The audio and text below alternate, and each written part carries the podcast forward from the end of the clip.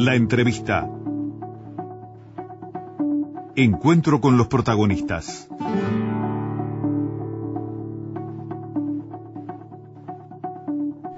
Amigos, nos acompaña el precandidato por el Frente Amplio, uno de los cuatro precandidatos de esta fuerza política, expresidente del Banco Central, entre otras actuaciones durante los últimos periodos de gobierno.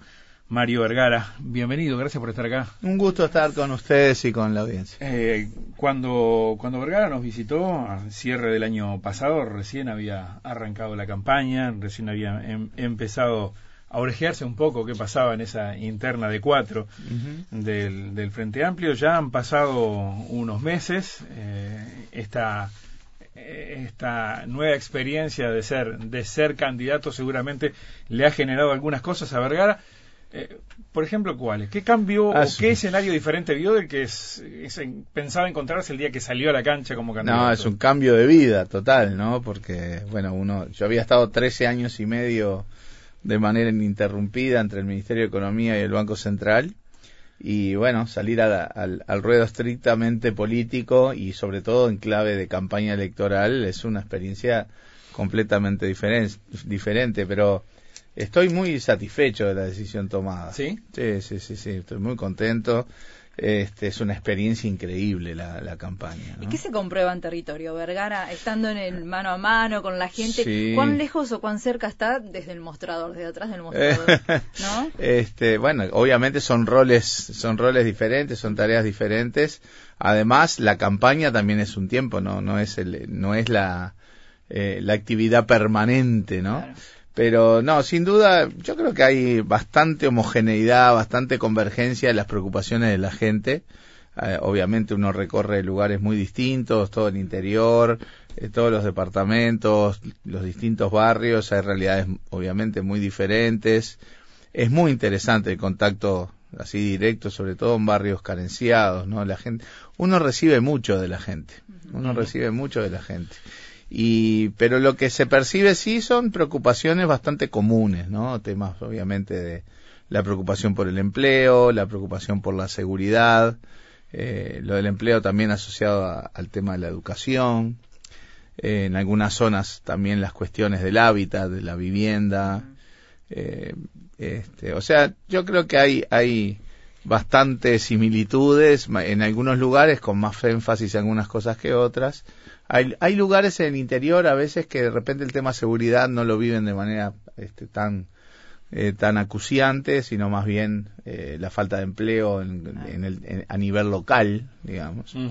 Este, pero en términos generales esos son los temas principales. ¿no? Enormemente satisfecho, dice, a pesar de las encuestas que lo dan, Sí, todas, sí. más allá de un número más, número menos, todas tercero. Eh, Sí, o, o cuarto. O cuarto. Sí, Eh, todas- en no, no, realidad no. todas en la- en- creo que en una tercera. Sí. Está bien. Este, sí, en primer lugar, eh, si bien hay, hay un orden ahí más o menos que se mantiene, están las encuestas hoy tienen márgenes de errores enormes. No, está bien, pero el 1, 2, 3, 4 casi que ha salido Sí, sí, calcado sí. en todas. Sí, ¿eh? bueno, porque hay un peso obviamente de- del tema de los apoyos sectoriales, ¿no? Pero el, el punto nuestro de junio, por supuesto, trabajamos para ganar la candidatura, sin duda, y para tener una buena votación en junio. Dicho sea de paso, creo que el Frente Amplio en general tiene que tener una gran votación en junio para eh, generar eh, este, la certeza de- del cuarto gobierno. O sea, el techo de junio es el piso de octubre y no es menor en este caso. No es menor en este caso porque la elección está peleada, está reñida.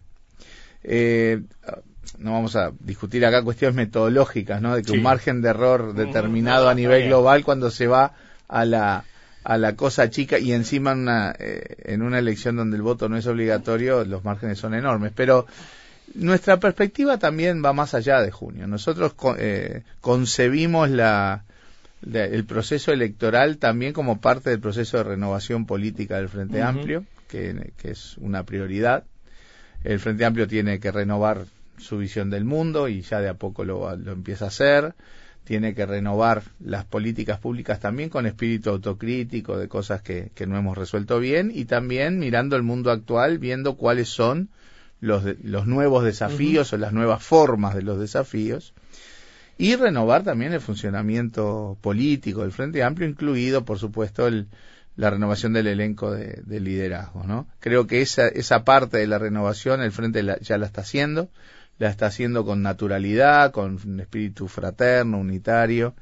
Eh, otros, otras colectividades políticas este, sufrieron bastante en los procesos de renovación, tuvieron luchas intestinas bastante duras que les llevó bastante tiempo después recomponer los vínculos políticos, u otras colectividades políticas este, que probablemente lleven de candidato al mismo candidato que llevaron hace 35 años, bueno, no parece ser una perspectiva muy renovadora. El Frente está haciendo ese proceso de renovación, Pero falta liderazgo, Vergara, hoy. Eh, no, lo- no es que falten liderazgo, se está renovando la estructura de liderazgo. Nosotros tenemos una estructura, Sí. una tríada de líderes Vázquez, Mujica, Sí. Que durante dos décadas eh, condujeron al Frente Amplio a, a su fortalecimiento, para que accediera al gobierno, para que gobernara para el bien de la sociedad uruguaya, pero hoy están dando paso a su relevo generacional. A- entonces, pero lo que no sabemos es cómo va a, a culminar ese, ese, ese relevo de liderazgos, lo cual es una cosa sana. Para eso está también la competencia electoral y otros procesos que, que se están dando. Yo creo que hay mucho, empe- está empezando a haber movimiento eh, dentro del Frente Amplio. La inmensa mayoría de los Frente Amplistas no están sectorizados, pero también está habiendo movimiento a nivel de sectores porque si bien no sabemos cómo va a terminar la estructura de liderazgo futura del. Frente Amplio, lo que sí parece claro es que no va a ser la réplica de la estructura anterior. No es que va a venir Mm. uno a sustituir a Vázquez, uno a sustituir a Mujica, uno a sustituir a Astori. Esa estructura está en construcción, como usted dice. Está en y construcción. ese- Y sí. aspiramos ahí a tener un rol importante en la nueva estructura de liderazgo del Frente Ahí está, ese mensaje de miren también después de junio, ¿está incluido dentro de la, la, la propuesta que le hacen a los potenciales adherentes? O sea, Sobre la base de que competimos para ganar. No, no, ¿no? está bien, más allá de la competencia que Sin tiene duda. una fecha que es el último domingo de junio, pero también es que el, es que el- mirar hacia adelante el para proceso sigue porque en, la, en junio se elegirá un candidato, una candidata y rápidamente se conformará una fórmula y todos nos vamos a encolumnar eh, con esa fórmula. Pero el proceso sigue, claro que sí. Ah, Sigue primero... de acumular de- de- eh, debajo de un determinado perfil. Sin duda, sin duda. Sí. Yo creo que el hecho de que existan cuatro precandidaturas es una clara muestra de que el Frente Amplio sigue siendo unidad en la diversidad, ¿no? Unidad en el programa, eh, cosa que lo distingue al Frente, unidad en el objetivo de, de acceder al cuarto gobierno y seguir gobernando para el bien de la sociedad uruguaya, pero las cuatro precandidaturas reflejan sensibilidades diferentes que hay dentro del Frente Amplio y lo hace de manera transparente. Nosotros creemos este, representar de alguna manera una de esas sensibilidades de espíritu frente amplista, unitario, con una impronta sereñista muy fuerte, con una visión del mundo moderna, tratando de renovar esa visión del mundo y de revisar objetivamente eh, y corregir en los casos que sea necesario las políticas públicas, porque la izquierda está para cambiar la realidad, por lo tanto hay que mirar la realidad tal cual es. Ahí hay una sensibilidad que creemos que nosotros vamos camino a, representar, a liderar y que por lo tanto parte del proceso incluye, ¿verdad? Es, eh, tiene que incluir un, un espacio con esas características que sea potente para potenciar aún más al Frente Amplio. Sí, usted ha hecho eh, propuestas o grandes lineamientos de hacia dónde entiende que se debe ir con, en la búsqueda de un cuarto gobierno del Frente Amplio. Sin embargo, en todo ese, ese, ese menú de cosas que ha dicho, hay algunas que han resaltado más sobre otras Y sí, y que están vinculadas con, con la autocrítica. Cuando ha dicho eh, debemos ser más ordenados en determinadas áreas, por ejemplo, la forma de comunicar, la de no mezclar Frente Amplio y Gobierno, Mm. en los temas a propósito de las políticas sociales y cómo habría que revisarlo. Eh, y eso ha tenido más repercusión y uno ha visto más comentarios, más y vueltas sobre esos temas. Esto es una intuición eh, personal, ¿no? Eh, pero eh, por ahí lo que me he planteado cuando leí esas cosas, digo, quizás el, el votante o el potencial votante de Frente Amplista está buscando autocrítica, le faltaba autocrítica y acá encontró Bueno, algo. yo creo, yo creo que nosotros le hablamos a todos los frente amplistas, a los convencidos y a los desencantados, a los sectorizados y a los independientes. Eh, yo, yo creo que hay que reconocer que hay un, un, un número importante de frente amplistas que tienen algún grado de desencanto, de molestia, de enojo con el Frente Amplio por razones diversas. Un primer tema que pusimos con fuerza sobre la mesa aquel 12 de octubre que lanzamos la precandidatura fue el tema de la ética había muchos frente amplistas enojados con el Frente Amplio porque el Frente Amplio no terminaba de resolver los temas de la ética y la corrupción. Que si saqueaba, se demoraba y claramente ese desencanto tenía sentido porque la demora era real. Finalmente, el 15 de diciembre en el plenario se tomaron las resoluciones del caso. Creo que también hay muchos frente amplistas este, que, que, están eh, molestos y demás, viendo sí un frente amplio que no funciona de la mejor manera que ellos que ellos esperan. Eh, en muchos casos el funcionamiento orgánico no, no apaña ni, ni, ni estimula este, participación que no sea estrictamente por la vía de los sectores. Este, eh, a ver, una cosa es tener esa visión, de, de, ninguna manera esas son cosas que vamos a ponernos a discutir y a resolver en el medio de la campaña electoral, ¿verdad? Pero sí tomar en cuenta eh, la sensación de muchos frente amplistas. No, no son pocos los que tienen esa, esa, esa molestia, si se quiere, o esa visión crítica. ¿Qué señales se Yo, le puede dar Vergara a esa gente? Y que son cosas que tenemos que revisar. Nosotros tenemos uno de los eslóganes, digamos, que, que, utilizamos es la de un frente amplista, un voto. Y eso quiere, tiene varias interpretaciones. Una es que todos los frente amplistas tenemos que ir a votar en junio. Uh -huh. O sea, necesitamos hablar con todos los frente amplistas y con los desencantados mucho más, porque necesitamos ese aluvión de votos frentistas en, en junio. Y lo otro es también el, el, de apuntar a rediscutir un poco en este proceso de renovación, de movimiento. Yo siento que empieza a haber como un barajar y dar de nuevo en la interna frentista. No sabemos bien cómo va a ser la estructura de liderazgo ni cómo va a ser la estructura sectorial, porque hoy los sectores principales están de alguna manera asociados a los líderes. Uh -huh. Y yo creo que ahí tenemos que aprovechar en su momento también para avanzar hacia una forma que sea más representativa del sentir de, de los frente amplistas. A veces la interna no contribuye con la discusión de temas fundamentales en el país. Eh, eh, parece claro que con frotar la, frotar la lámpara y apelar al emocional no alcanza. es importante, es importante porque el sentimiento frente amplista exi sigue existiendo. Mm. Es más, eh, hemos hecho decenas y decenas ya de comités y reuniones mm. con con compañeros y compañeras y en todas las reuniones hay, hay, alguno o alguna que dice yo estoy enojado, yo soy desencantado, yo... pero van y quieren escuchar y quieren que vos les des algo de encanto, mm. o sea, hay un sentimiento frente amplista que, que está, pero eh, el Frente Amplio está en el gobierno, entonces no alcanza solo con la emoción de, ¿verdad? Hay que este, reivindicar lo hecho en primer lugar, eh, se ha hecho muchísima cosa en estos, en estos tres gobiernos, no hay dudas de que el país está en un escalón más alto de bienestar, de equidad, de derechos, pero también hay que mirar con ojo autocrítico. No seríamos de izquierda si no tuviéramos una perspectiva autocrítica de que hay cosas que tenemos que resolverlas de mejor manera y que hay desafíos nuevos derivados de un mundo nuevo este, por razones geopolíticas, por las razones de cómo está la región, por razones de cómo está el país, de la dinámica tecnológica, que genera desafíos nuevos, que genera problemas que son diferentes a los que teníamos cuando el Frente Amplio empezó a gobernar. Ahora, usted decía recién en discutir los temas, los grandes temas de, de, del país. Y con el diseño que le han dado a la, a la, a la campaña, con esta, este pacto de, de, no agresión, que puede estar bien, pero no, que a ¿cómo, veces quita... ¿Cómo vamos a agredirnos? A ver, no, no, pero Vergara, usted sabe a dónde voy. Eh, eh, actos, eh, los actos grandes son conjuntos. Los únicos. sí. Eh, por otro lado, no hay, parece haber mucho espacio para para debatir por lo menos con trascendencia pública algunos de esos aspectos más, más importantes. Eh, ¿Cómo diferencia a aquel que les quiere prestar por lo menos el oído un rato a ver qué dicen uh -huh. a un candidato y a otro? ¿Está de acuerdo con esta estructura que se dio el frente hacia adentro? Bueno, en realidad, en realidad, eh, lo, cómo se está dando la campaña es que solo en los actos centrales del Frente Amplio estamos los cuatro precandidatos uh -huh. juntos.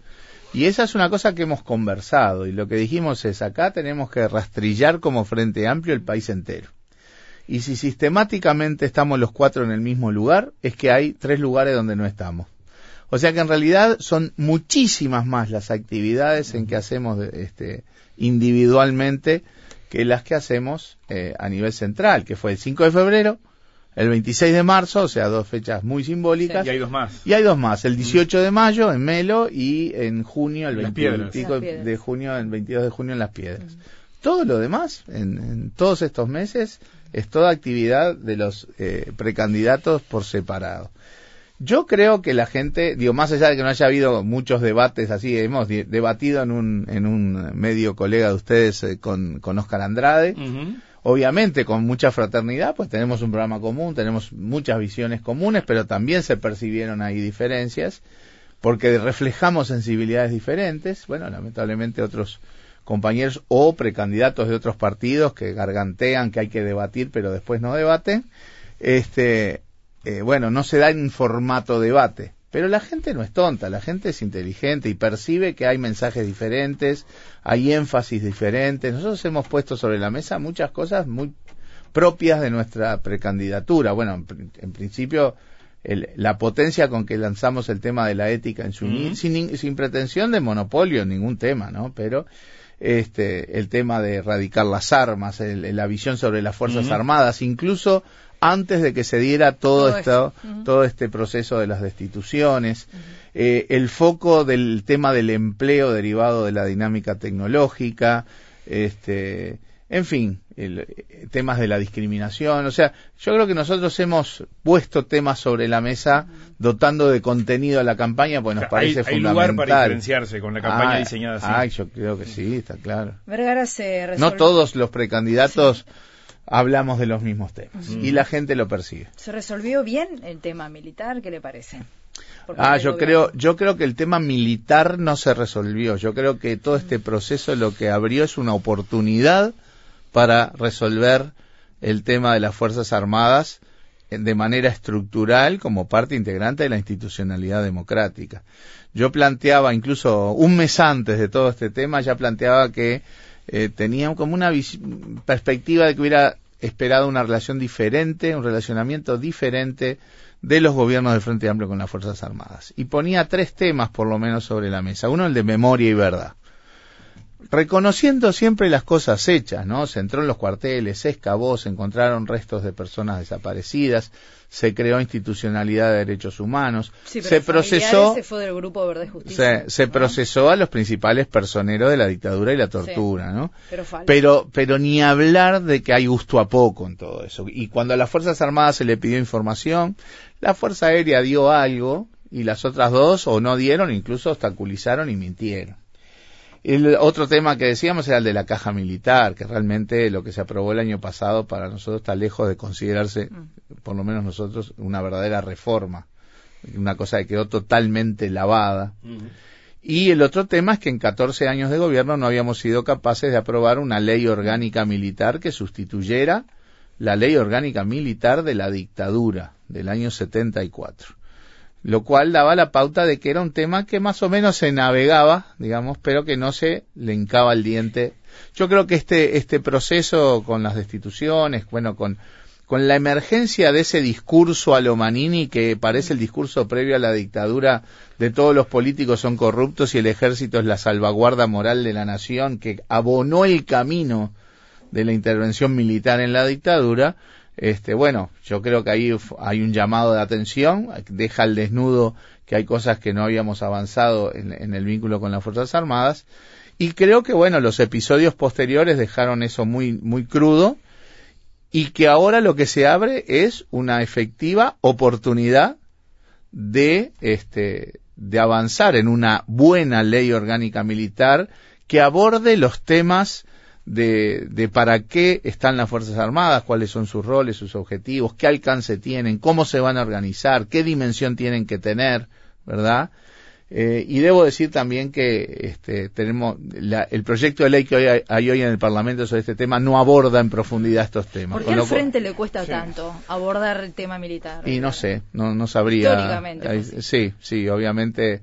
Y, y además a nivel sectorial, no todos los sectores han tenido eh, los mismos vínculos con las Fuerzas Armadas, ¿verdad? Y este, pero bueno, ya está- es entrar en un terreno El especulativo, ¿no? eh, digo, Yo, yo voy a lo discusión obje- todavía. yo voy a lo objetivo. En Sí. 14 años no le hincamos el diente de la manera que lo teníamos que haber hecho y creo que la situación de hoy, con el cambio de autoridades en el Ministerio de Defensa, con la destitución de siete de los 15 generales, este, pero sobre todo con las señales políticas que se han dado, abre la oportunidad de abordar este tema con seriedad. Tema que además eh, yo creo que hay que abordarlo multipartidariamente.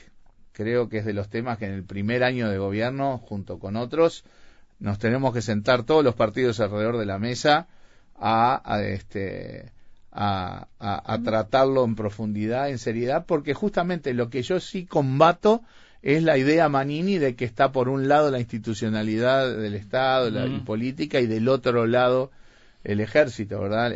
las Fuerzas Armadas son un ingrediente de la institucionalidad democrática sujeta a su mando superior que está en el Poder Ejecutivo y es, eso es lo que tenemos que concebir, tenemos que dialogar también con las Fuerzas Armadas en ese terreno para hacer Fuerzas Armadas profesionales, eficientes, transparentes, porque la ley de la dictadura oscureció toda la gestión, generó cajas negras, opacidad en la gestión presupuestal, en las compras, en el manejo del dinero. Bueno, yo quiero Fuerzas Armadas profesionales, transparentes, eficientes, que es lo, que es lo que le conviene al país y a las propias Fuerzas Armadas que tienen que generar esa percepción y esa reputación y cortar de una buena vez el lastre que le dejaron aquellos militares que mancillaron el uniforme de Artigas y de Sereni. Sí, una, precisamente, Sereni, una ética republicana que ponía sobre la mesa una y otra vez Sereni en su, en su momento, un militar diferente, y que eh, usted reivindica continuamente. Por supuesto. Eh, pero no ha estado tan presente la reivindicación de Sereñi en forma permanente en los tiempos. Es verdad. Quizá que el quiebre eh, que terminó generando su Usted mismo está marcando ahí entonces un diferencial. Sí, lo hay en ese sentido. Sí, la apelación a, a y su postulado lo, lo, ha tomado usted claramente, a diferencia de los demás. ¿Por qué Seregni solo es una figura de todo el Frente Amplio cuando conmemoramos las fechas, como hace una semana nada más, y el resto del tiempo no se le invoca tanto. Bueno, eh, nosotros teníamos esa percepción de que hubo bastante tiempo en donde la figura, no, no por la figura, no por un tema de, culto a la personalidad ni nada por el estilo, sino valores, ¿no? Ética, por el tema del coraje político de Seregni. Vaya si Seregni tomó decisiones con ética y coraje, aún sabiendo que le iban a, incurrir costos políticos, costos familiares, costos personales, la visión estratégica, pensar en la mañana siguiente, ¿no? Y la y la forma de hacer política. La forma de hacer política en base al diálogo a la búsqueda de puntos de acuerdo. Sí tanto así que lo invocan que lo invocan otros políticos a Serengni no con, con, muchísima hipocresía en algunos casos. concretamente dijo que el Frente Amplio ha hecho un enorme ocultamiento por eso es inaceptable que cuestione la salida democrática que la hicimos con el Frente Amplio del general Liber Sereni no con este Frente Amplio le dijo Sanguinetti a Telemundo por ejemplo. Sí yo este, ese día escribí un Twitter porque no, no, me, no me aguanté no me aguanté porque realmente realmente, primero, este Frente Amplio es el Frente Amplio de Sereñi. Y segundo, que creo que lo inaceptable es que Sanguinetti intente poner algún grado de sombra sobre este, una personalidad íntegra como la de Sereñi en temas de la salida democrática y obviamente se estaba discutiendo en, clave del tema de derechos humanos y militares, ¿no? Este, eh, poco menos que dando a entender de que la, la ley de impunidad y la y, fue amparado por, con lo cual es eh, una aberración histórica, es insultante para la para la imagen de ser, para la imagen no, para para el contenido del sereñismo. Sereñi fue enemigo de la ley de impunidad y además otra cosa aberrante en el caso de Sanguinetti es la interpretación que sistemáticamente sus dos gobiernos le dieron a la ley de impunidad, en las que obstaculizó toda investigación o todo procesamiento de justicia, aún en el marco de la ley de impunidad. Los gobiernos del Frente Amplio demostraron que aún en el marco de la ley de impunidad se podía investigar, se podía encontrar información y se podía juzgar a los principales responsables de la dictadura y de la tortura en el país.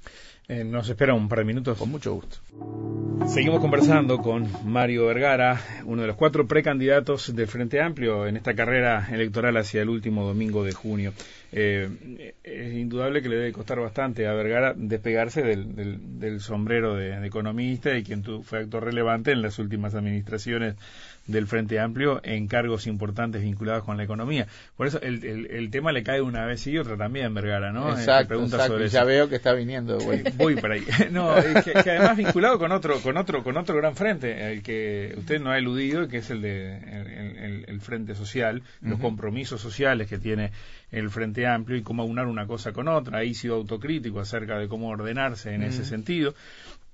cuando el tema del gasto, del gasto público en general, eh, se, se, se, enfila a, a, a, ser uno de los asuntos que seguramente después de junio y hasta octubre esté sobre la mesa en la, Sí, en la, está, en la- ¿no? en la Ya discusión. está. Claro, sí, hoy más perdido, ¿no? Este, quizás entre, entre otras cosas. No pero sé, yo oigo shocks de austeridad Shock de Sí. austeridad, y cosas por el estilo ya hoy, ¿no? Y bueno, ¿y, qué- cuando oye esas cosas, ¿qué dice? Y de- también lo respondí, respondí en su momento, ¿no? Porque creo que sí todos coincidimos en que el déficit fiscal hay que reducirlo para hacer, este, para evitar una, una escalada del endeudamiento. Bueno, a lo que le dicen inmediatamente cuando usted dice eso o cuando Mm. el ministro Story lo dice, bueno, pero tuvieron todo este tiempo para hacerlo. No, Y bueno, no. Ahora hablan de afuera. No, a ver, este, el endeudamiento público en relación al producto, que es como hay que medirlo, Sí. estaba en el 110% y ahora está en el 65%. O sea, ha habido una conducta prudente durante muchos años que permitió una reducción enorme junto No. con el crecimiento económico del peso de la deuda. Claro, la Ahora, es el, el número del déficit, el, ¿no? El por déficit en que los van. últimos Sí. años yo digo, está duro de matar. Y no es porque el gobierno no haya tomado medidas, porque de hecho tomó medidas en el terreno tributario, en el terreno del gasto en las, en las rendiciones de cuentas, pero hay, hay algunos globos de gasto, de- en el gasto público que son un taxímetro, que no. Y que no dependen en general de, de- muchas veces de decisiones de gobierno, porque o están en la Constitución o, tienen rigidez este, por cuestiones legales, eh, que son los que están este, creciendo en materia de gasto. Hemos hablado más de una oportunidad de tema de la seguridad social, eh, que tiene un déficit ya muy grande y que está creciendo muy rápidamente. Y creo que todo el mundo está siendo consciente de eso. Eh, cuando se dice, bueno, hay que bajar el déficit un punto y medio, dos puntos de producto, y, y capaz que uno y medio suena poquito, ¿no? Pero estamos hablando de 900 millones, mil Mil millones de dólares, eso es un saque. Sí. Ahora, entonces, cuando alguien viene y dice hay que hacer un shock de austeridad, como diciendo hay que pegarle un hachazo de mil millones de dólares al gasto, bueno, epa, explícame qué vas a hacer, porque ¿Por dónde? por dónde y, y en, con qué herramientas, qué cosas vas a recortar, porque obviamente quien tiene esa visión no tiene una visión de, de crecimiento económico, de desarrollo, de, de preocupación social, porque un shock que corta eso en momentos en donde eh, no estamos en una situación de crisis, ¿no? Porque el, el Uruguay ha vivido ajustes fiscales, ¿sí? Bajo gobiernos dictatoriales o bajo gobiernos blancos y colorados, porque estábamos en medio de situaciones críticas, en el 82, en el 90, en el 2002. Y ahí hubo hachazos, ¿no? Motosierra a la N. Este, y fue brutal, porque el impacto de eso tuvo repercusiones sociales horribles y repercusiones productivas muy malas también. ¿Y por dónde Pero hoy, usted? pero hoy Sí. no estás en una situación de Mm. crisis que tengas que pegarle un shock, un hachazo. Eh, y entonces, si lo vas a hacer, decime qué es lo que vas a hacer, cómo lo vas a hacer, porque no es recortando celular, todo, todo lo que No, sea no, que- chiquitaje es demagogia. Claro, algo que sea relevante. ¿Por dónde lo haría, por dónde Ah, lo yo haría creo que hay que, como hay, como tenemos Ah. un margen, sí, que hay que Mm. hacerlo, hay que hacerlo y hay que hacerlo lo antes posible. Pero existe, no, hay un margen, no hay que hacerlo en términos de hachazo inmediato. Yo creo que hay que ver los factores del gasto público que efectivamente mueven la aguja del déficit. Por ejemplo, que estaba diciendo recién, el de la seguridad social. Tema que seguramente el primer año del próximo gobierno tenemos que sentarnos los partidos alrededor de la mesa a rediscutir. Delicado a la hora de hablar en campaña, ¿no? Eh, Sí, bueno, pero hay que ser honesto en campaña. Ajá, sí. Pero eso no cambia Hay que- nada para el primer año ni para el segundo. Depende de lo que se diseñe. ¿Sí? Depende cómo lo diseñe. Sí, porque no solamente hay, primero, el problema del déficit enorme que ya tiene la seguridad social y la trayectoria, la dinámica creciente, se derivan un- eh, de alguna manera de una buena noticia, y es que los seres humanos vivimos cada vez más tiempo. Y estamos en mejores condiciones cada vez más tiempo. Esto no es algo que le pase solo al Uruguay pasa en todas partes del mundo, solo que la mayoría de los países, la inmensa mayoría de los países que tienen circunstancias eh, de desarrollo humano este, similares a la de Uruguay, ya modificaron sus regímenes de seguridad social, los parámetros, ya adecuaron los parámetros de la seguridad social a esa nueva realidad.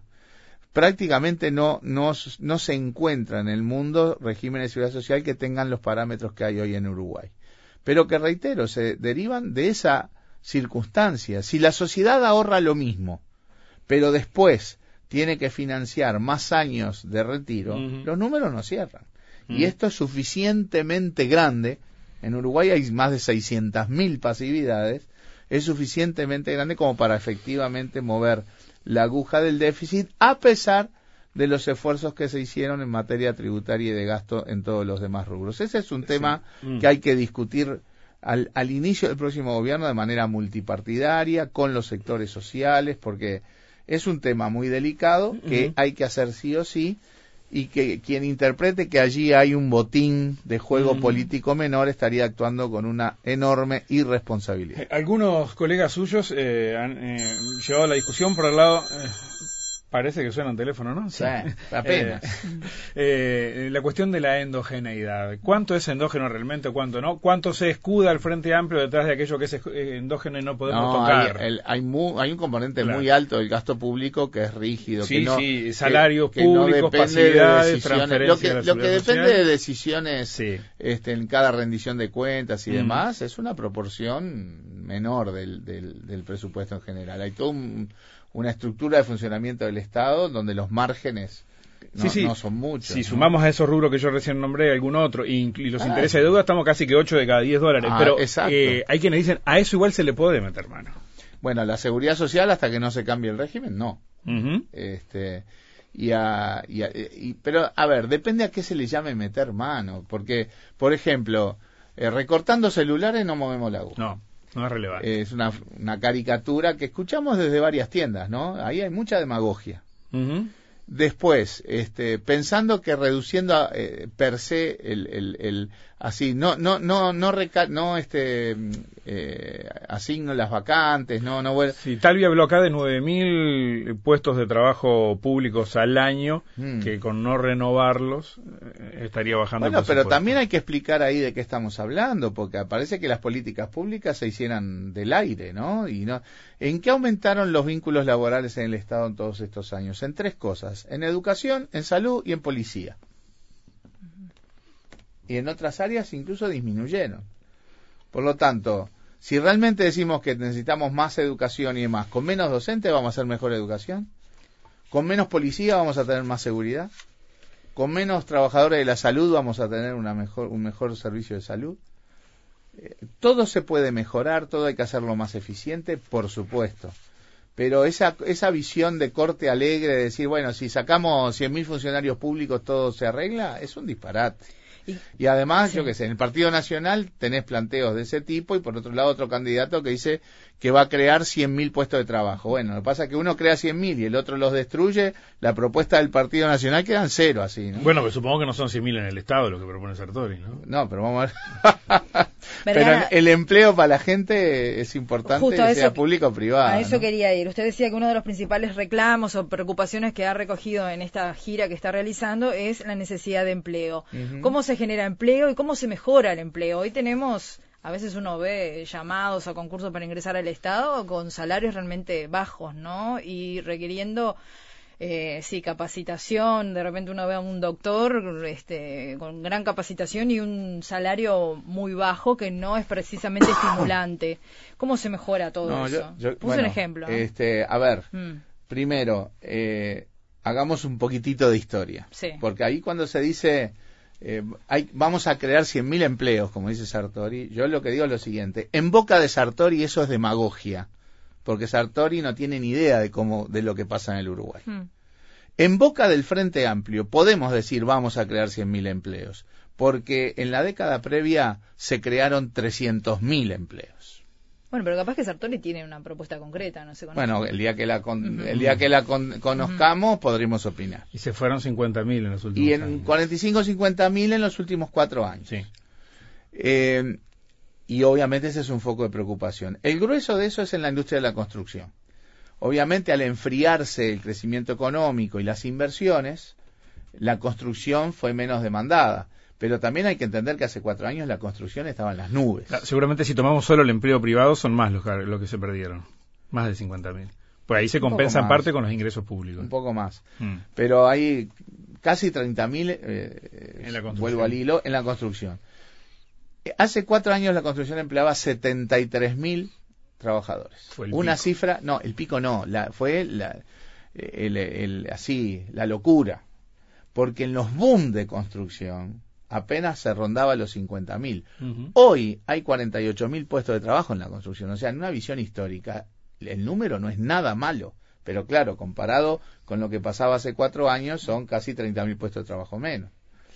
Pero después, estructuralmente, lo que nos eh, preocupa en el tema trabajo es eh, el tema de la dinámica de la tecnología y cómo esta dinámica tecnológica que se hace tan eh, eh, de- en todas las dimensiones de la, de la producción y de la vida de la gente y genera cambios brutales en la forma en que se hacen las cosas y por lo tanto genera eh, empleos que aparecen, que se potencian y empleos que van a ir quedando obsoletos. Ahí hay una fricción de preocupación con el tema empleo que yo creo que es genuina de la gente y que es imprescindible que los gobiernos y el Estado este, lo, afronten. Yo creo que ahí es fundamental una línea de, política que es el fortalecimiento de las políticas de recapacitación de trabajadores, el rol del INEFOP tiene que potenciarse enormemente para que los trabajadores pasen de tener las capacidades de eh, aquellos empleos que van a ir quedando obsoletos hacia aquellos empleos que van a tener futuro, que no son solo los tecnológicos, que son los tecnológicos, pero también son los humanos, los del cuidado, los Mm. de las asistencias personales, los de las asistencias en la salud o en los servicios turísticos. O sea, hay una gama grande de empleos con oportunidad, pero ahí, ahí hay también el desafío de muchos empleos que van este, desapareciendo. Entonces, yo creo que en ese contexto el Uruguay tiene oportunidades. Perfectamente el Uruguay en, en- en un horizonte de unos años puede generar decenas de miles o cien mil empleos con políticas que tienen que ver con la recapacitación y tienen que ver con seguir promoviendo, por supuesto, las inversiones, a pesar de estar en un mundo más frío y en una región que atraviesa una situación bastante mala, y también con los temas de un, un cambio que tiene que haber en el sistema educativo en cuanto a las capacidades que genera para que haya trabajadores del futuro que aprovechen estas oportunidades. Eh, inversiones, en dos minutitos, mm, eh, Mario, ya no, nos tenemos que ir. Eh, ¿Es necesario hacer algún refresh al sistema tributario? Eh, otro de los precandidatos ha hablado de que hay todavía espacio para seguir eh, eh, aplicando cargas fiscales.